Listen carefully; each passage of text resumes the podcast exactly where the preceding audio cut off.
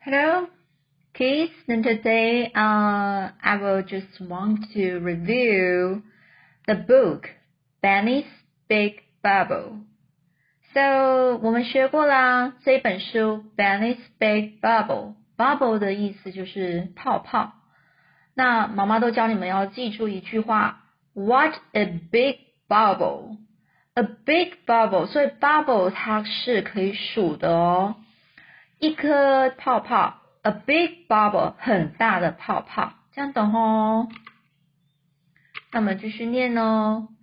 Benny liked to blow bubbles. I'm the best bubble blower in the world, he told his cat. Benny 呢？他说什么？他觉得他是一个很他很喜欢吹泡泡嘛，blow bubbles。那呢？ 而且他觉得他是这个世界上这个世界上的最最会吹泡泡的人。然后他告诉把这件事情告诉他的猫咪 cat。所以呢，Then Benny blew a bubble. It was big, very very big, but the wind blew it away. 所以 wind Winds 就是风啊，风就把它 blew it away，把它吹走了。哦，所以来我们要复习一下，big，big 就是很大的，very very big 就是非常非常大的。那 blew 就是 blow 的意思哦，就是吹这个动作。好，接下来，then 然后结结果呃，接下来呢 ？The bubble went. 它 went.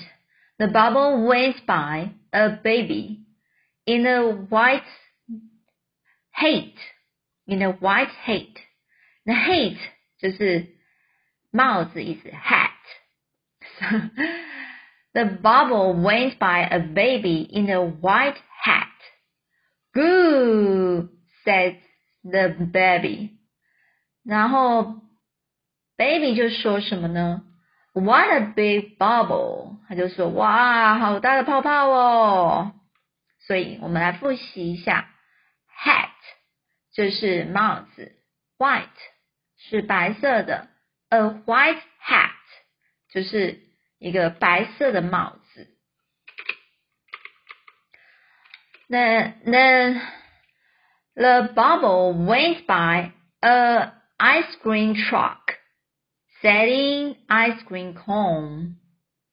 Look, said a little girl, boy, sorry, said a little boy.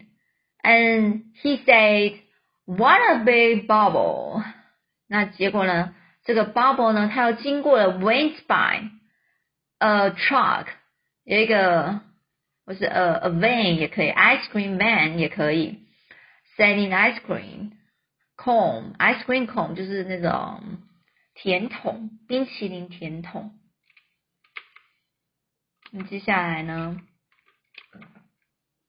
The bubble went over some trees off, said a brown dog. Brown 就是棕色的 dog 狗。And the dog said, "What a big bubble!" 他就说啊，好大的泡泡哦，是不是？一直重复这一句，What a big bubble! The bubble went by a pool, so pool 就是在说什么？A pool 就是游泳池那个泳池。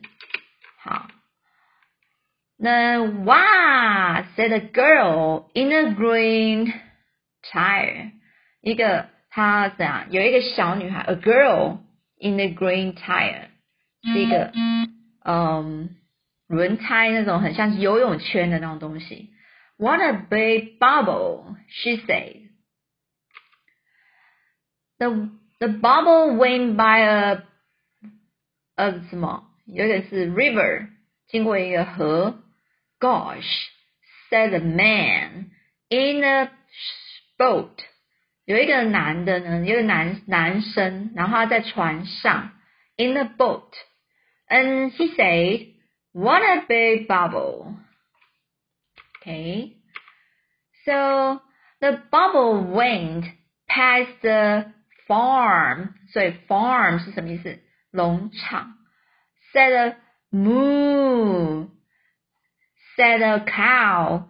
Cow 就是母牛，母牛就说 moo. What a big bubble. Then the wind went the other way. So the bubble went the other way too. Past the cow, the boy, the man, the girl, the, the dog, the boy, and the baby. The bubble went all the way back to Benny's house. And then, do you know where the bubble went? 所以 the house 什么 house 就是房子，这球呢，这个泡泡呢，又怎么样？又吹回来 Benny 的房子了。那那你知道结果它泡泡去哪了吗？Nowhere. It popped. Popped 就是它破掉了。Okay, so today is today's uh, story adventures. Uh, you can uh, read this book from the YouTube. You can uh, Google or Google Wonder Learners. Okay, so here is the review version.